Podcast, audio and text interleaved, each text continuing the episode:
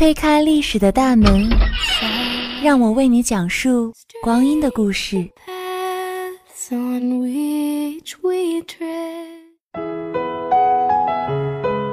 我看见三毛在撒哈拉沙漠中的滚滚红尘，我看见徐志摩在康桥边回望眷恋的身影。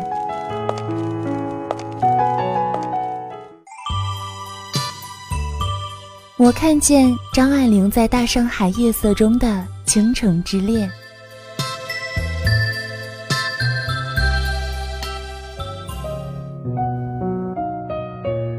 回首间用心情留下永恒记忆，岁月中用文字刻下不灭痕迹。校园文学金谷园带你走进文学世界，分享文字心情。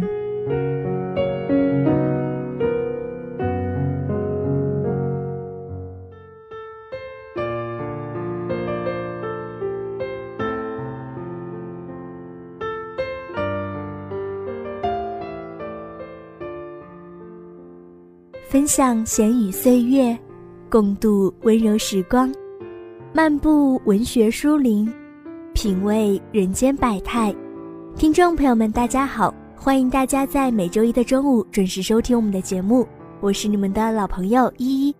智者乐，仁者寿，长者随心所欲，一介布衣，言有物，行有格，贫贱不移，宠辱不惊，学问铸成大地的风景。他把心汇入传统，把心留在了东方。不错的，用这句话足以概括季羡林先生的一生。这是对2006年被选为感动中国十大人物的季羡林的颁奖词。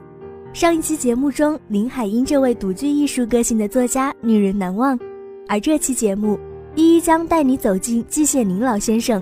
和你一起回顾季羡林老先生那段鲜为人知却又闪烁温暖的人性光辉的往事。那一段音乐过后，进入我们今天的金谷园吧。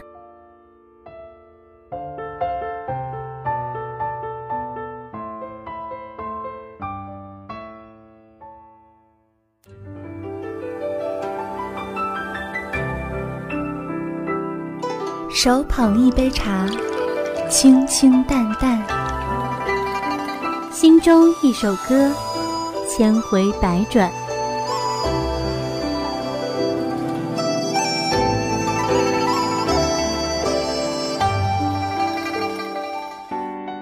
喜欢写诗，遥寄远方的他。愿岁月静好。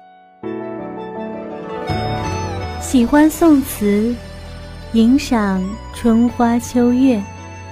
在四季中辗转行进，最好的光景平淡而舒朗，将岁月用纸笔进行。闲语岁月，我们一起聆听。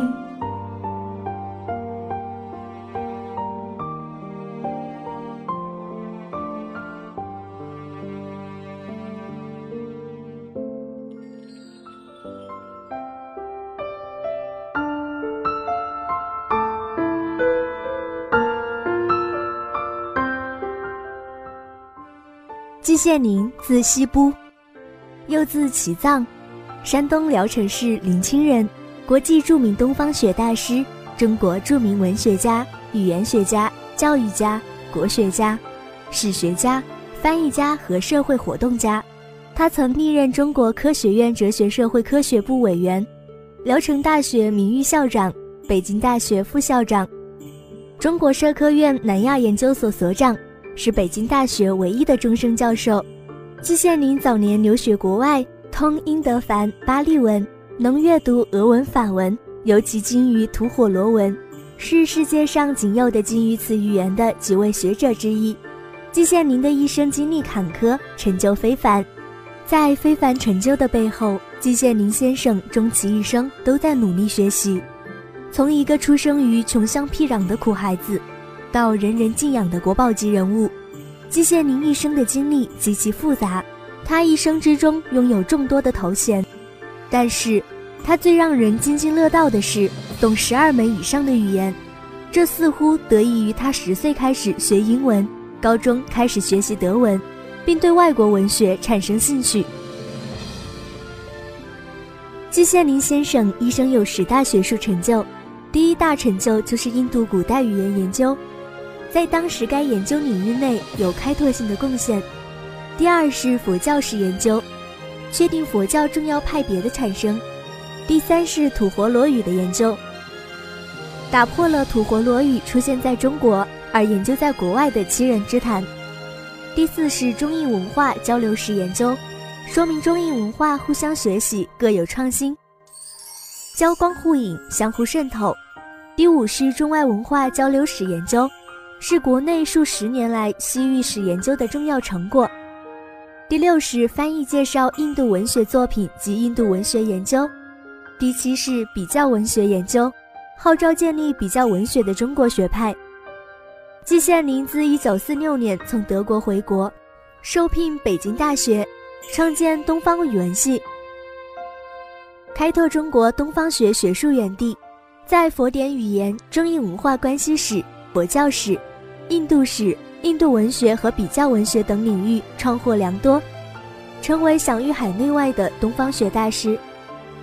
中国东方学有着季羡林这样一位学术大师，实为中国东方学之福祉。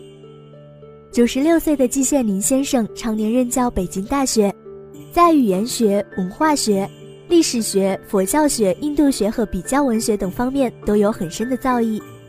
研究翻译了梵文著作和德英等国的多部经典名著，其著作已经汇编成了二十四卷的《季羡林文集》。现在即使身居病房，每天还坚持写作。季羡林先生为人所敬仰，不仅因为他的学识，还因为他的品格。他说，即使在最困难的时候，也没有丢掉自己的良知。他在文革期间偷偷地翻译印度史诗《罗摩衍那》。又完成了《刘鹏杂忆》一书，凝结了很多人性的思考。他的书不仅是个人一生的写照，也是近百年来中国知识分子历程的概述。季羡林一九三零年考入清华大学西洋文学系，一九三五年考取清华大学以德国的交换研究生。从一九三五年到一九四五年，他在德国哥廷根大学学习梵文、巴利文。和吐火罗文等古代语言，在哥廷根的日子里，季羡林饱受轰炸、饥饿、乡愁的煎熬。其自述曰：“梵文、佛学、吐火罗文研究并举，中国文学、比较文学、文艺理论研究齐飞。他懂十二门以上的语言，其中吐火罗文据说今世已不足三十人掌握。他也是北大历史上最年轻的正教授。”一九四六年，第二次世界大战结束后，三十五岁的季羡林放弃优厚的条件回国，立即被北大校长胡适聘为教授，以后历任东语系主任、北京大学副校长。此后半个多世纪的燕国教学生涯里，季老在东西比较文学、原始佛教语言学、印度中世纪语言学、吐火罗语译学、梵语文学等方面做了深入的研究，奠定了泰斗的地位。改革开放后，季羡林仍不忘初衷，拖着病体坚持写作。文革结束后，复出的季老继续担任了北京大学东语系的主任，并被任命为北京大学副校长、北京大学南亚研究所所长，曾是第二、三、四、五届全国政协委员，第六届全国人大常委会委员。二十世纪八十年代后期至本世纪初。对于文化、中国文化、东西方文化交流以及二十一世纪的人类文化等重要问题，在文章和演讲中提出了许多个人见解和论断。二零零三年，因身体原因住进了三零幺医院。即使在病房里，每天仍坚持读书和写作。就这样一位伟大的国学大师，带给身边的人是荣耀，还是大师光辉下的压力呢？那一小段音乐过后，就跟着依依继续走进季羡林老先生的情感生活吧。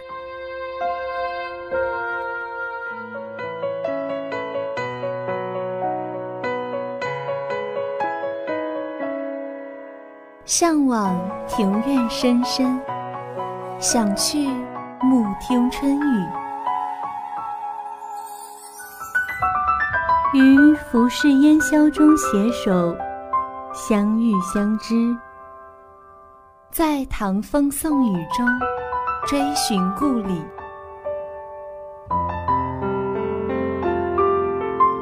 芳华翩跹的世界，漫步文学的书林。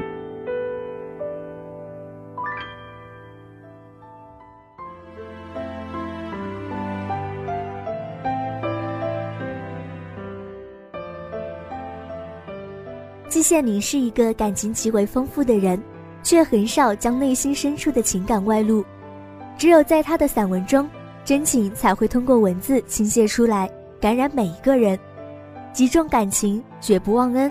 这八个字是季羡林给自己的评价，也是他一生的感情轨迹。季羡林的感情生活也是跌宕起伏，他一生只结过一次婚，育有一子一女。一九二九年，季羡林十八岁了，他是季家的独根独苗，身上负有传宗接代的重大任务，所以受父母之命，媒妁之言的季羡林结了婚。妻子彭德华比季羡林大四岁，只念过小学，大概也就能认千八百字，所以到后来他们分居两地。季羡林到了异域，彭德华没有给他写过一封信，他根本拿不起笔来，但他对季家来说却是勤勤恳恳、含辛茹苦。据他回忆，这个家六十年没有吵过一次架，甚至没有红过一次脸。我想。这即使不能算是绝无仅有，也是极为难能可贵的。自一九二九年两人结婚到一九九四年彭德华去世，他们的婚姻走过了六十五年。难得的是，他自从一九二九年结婚到一九九四年妻子去世，和包办婚姻的妻子一起生活了六十五年。季老曾说：“我已垂垂老矣，世界上还能想到他的人恐怕不会太多。”等到我不能想他的时候，世界上能想到他的人恐怕就没有了。虽说是包办婚姻，能做到此种地步的人又有几人呢？季羡林也曾有过真正的恋爱，在歌延根的日子里，季羡林饱受轰炸，有家不能归，有苦不能诉，一切的不幸与委屈只能默默地往肚子里咽，只有在读书和写论文的时候。让他暂时忘却世间的烦恼，一旦回到住处，孤身独坐室中，烦恼又涌上心头。这样的日子一直持续到他离开歌延根回国。但是，正如《红楼梦》中所云：“大不幸中却有大幸，人生在世，安危相依，福祸相生，也是一条辩证规律。”季羡林在歌延根艰难岁月里。有一件事情曾给他带来前所未有的幸福与快乐，使他的生命之火重新燃烧，发出耀眼的光芒。这便是他与一位德国姑娘之间的一段爱情经历。在德国留学时，与季羡林住的同一条街上，有一家叫麦耶的德国人。他们夫妇有两个如花貌玉的女儿，大女儿叫伊姆加德，金发碧眼，活泼可爱，年龄比季羡林小一些。当时尚未嫁人，待字闺中。那时候，季羡林正在写博士论文，他用德文写成稿子，在送给教授看之前，必须用打字机打成清稿。可是季羡林没有打字机，也不会打字。伊姆加德主动提出帮季羡林打字，这样一来，季羡林在很长一段时间里几乎天天晚上到他家去。经过一段时间的接触。季羡林和伊姆加德之间渐渐产生了感情，但是每当季羡林回到寓所，内心便充满了矛盾和痛苦。他想自己是一个有妻子有儿女的人，尽管那是一次没有爱情的包办婚姻，但是现在他必须面对这个现实。如果他敞开自己的胸怀，让爱情的激流涌泻出来，和伊姆加德由相爱而结合。自己未来的生活大概是会美满幸福的，但是那样做不仅意味着对妻子儿女的背叛和抛弃，也意味着把自己的亲人推向痛苦的深渊，这是违背他所受的教育和他做人的原则，是他无法办到的。反之，如果他克制自己的感情，让正在燃烧的爱情之火熄灭，又会使自己深爱着他的伊姆加德失望和痛苦，自己也会终生遗憾。两条路水火不容，没有第三种选择，这使季羡林陷入了深深的痛苦之中。在很长一段时间里，幸福与痛苦、欢乐与自责的矛盾心理，一直折磨着他。最后，他终于决定，为了不伤害或少伤害别人，还是自己来咽下这个苦果，背起这个沉重的十字架吧。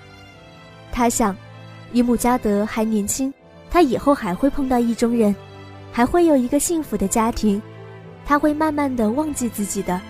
季羡林虽然做出了这样的决定，然而理智与情感之间从来没有不可逾越的界限。这段苦涩的爱情始终折磨着他。